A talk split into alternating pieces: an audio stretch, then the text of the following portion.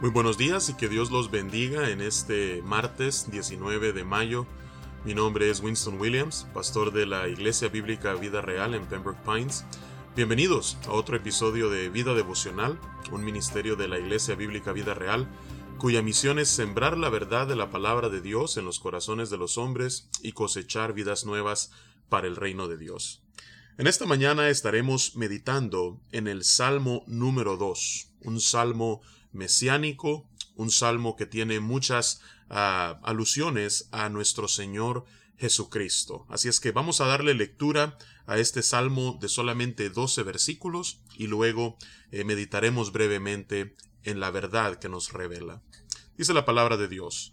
¿Por qué se amotinan las gentes y los pueblos piensan cosas vanas? Se levantarán los reyes de la tierra y príncipes consultarán unidos contra Jehová y contra su ungido, diciendo, Rompamos sus ligaduras y echemos de nosotros sus cuerdas. El que mora en los cielos se reirá, el Señor se burlará de ellos, luego hablará a ellos en su furor y los turbará con su ira. Pero yo he puesto mi rey sobre Sión, mi santo monte. Yo publicaré el decreto. Jehová me ha dicho, mi hijo eres tú, yo te engendré hoy Pídeme y te daré por herencia las naciones, y como posesión tuya los confines de la tierra. Los quebrantarás con vara de hierro, como vasija de alfarero los desmenuzarás.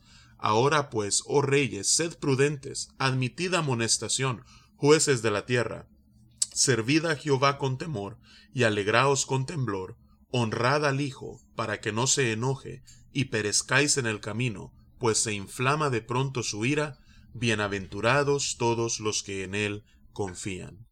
Amén. En este salmo vemos nosotros eh, tres ah, realidades que nos revela. Eh, un salmo que aunque no se nos dice quién es el autor, eh, tiene muchos matices que podrían fácilmente ser asociados con el rey David. Y vemos en primer lugar en los versículos del 1 al 3 que la humanidad está en un estado de rebelión contra Dios. Y esto lo vemos en todas las esferas. Lo vemos desde eh, el ámbito político hasta el ámbito mediático, a, lo que se está enseñando en círculos académicos. En todas las esferas eh, de la humanidad vemos nosotros una rebelión contra Dios, y particularmente ah, entre las autoridades. Y por eso, en este salmo, eh, se dirige el autor precisamente hacia los reyes y hacia los jueces, porque aparentemente estos se han rebelado contra Dios, no quieren estar sujetos a, la ley de Dios ni a la verdad absoluta eh, que Él nos ha revelado. Y por eso el versículo 3 dice, rompamos sus ligaduras y echemos de nosotros sus cuerdas. Por eso es que no es de extrañarnos que nosotros veamos a eh, presidentes y primeros ministros, gobernantes, alcaldes, eh, y todos aquellos que están en lugares de prominencia eh, pronunciarse de una manera que sea contraria a lo que la palabra de Dios nos enseña. Así es que vemos nosotros que las naciones se han volcado contra Dios, las cuales están dirigidas por sus gobernantes.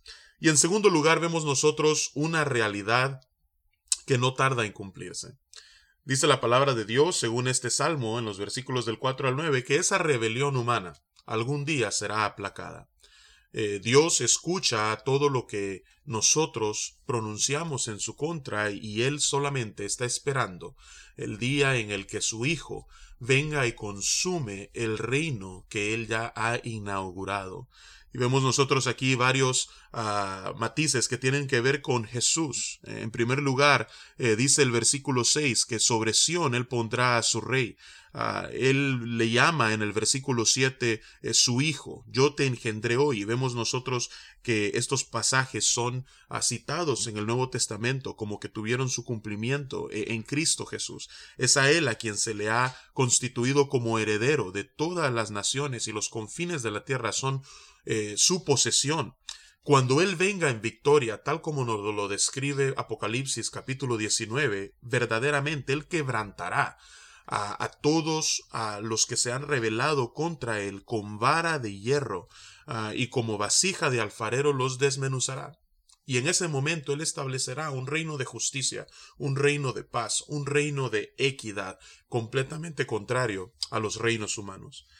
Y en último lugar, ante esta verdad, ¿cuál debe ser nuestra respuesta?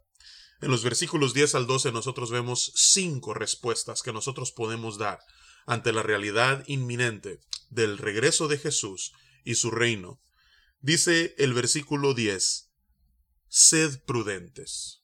En lugar de estar hablando eh, cosas de las cuales algún día tendremos que dar cuenta, debemos nosotros ser prudentes. En segundo lugar, admitir amonestación, especialmente aquellos que están en lugares de prominencia, pero también se aplica a todo ser humano.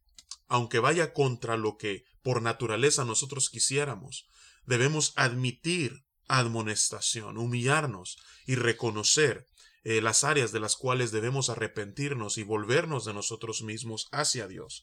En tercer lugar, nos dice el versículo 11, servid a Jehová con temor. Debemos servir a Jehová eh, con temor. Y no solamente eso, sino que alegrarnos con temblor, porque son buenas noticias las que encontramos en este salmo. Y en quinto lugar, debemos honrar al Hijo. Ultimadamente, cada uno de nosotros nos postraremos ante Jesús y como nos dice Filipenses 2, confesaremos que Él es Señor. Pero Dios nos da una oportunidad de hacerlo en este tiempo o cuando Él regrese. Y en ese entonces será demasiado tarde. Así es que mientras tenemos tiempo, debemos honrarle a Él. Así es que vamos a orar y vamos a pedirle al Señor que ante lo que el Salmo 2 nos enseña, nosotros podamos eh, honrarle por siempre. Señor, te damos las gracias por esta mañana, te damos las gracias por eh, la oportunidad que nos das de comenzar un nuevo día en tu palabra. Señor, vivimos en un mundo que se ha volcado contra ti, un mundo corrompido por el pecado que lo que quiere es, tal como nos dice este salmo, romper sus ligaduras, sin saber que en realidad son cuerdas de amor, como nos dice el profeta Oseas.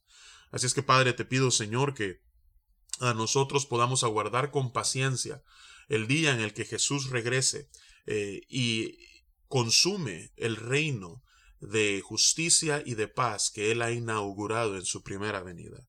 Señor, ayúdanos a poder resistir, presérvanos, Señor, para que podamos perseverar eh, y cuando ese día llegue podamos ser hallados firmes, Señor, mientras esperamos.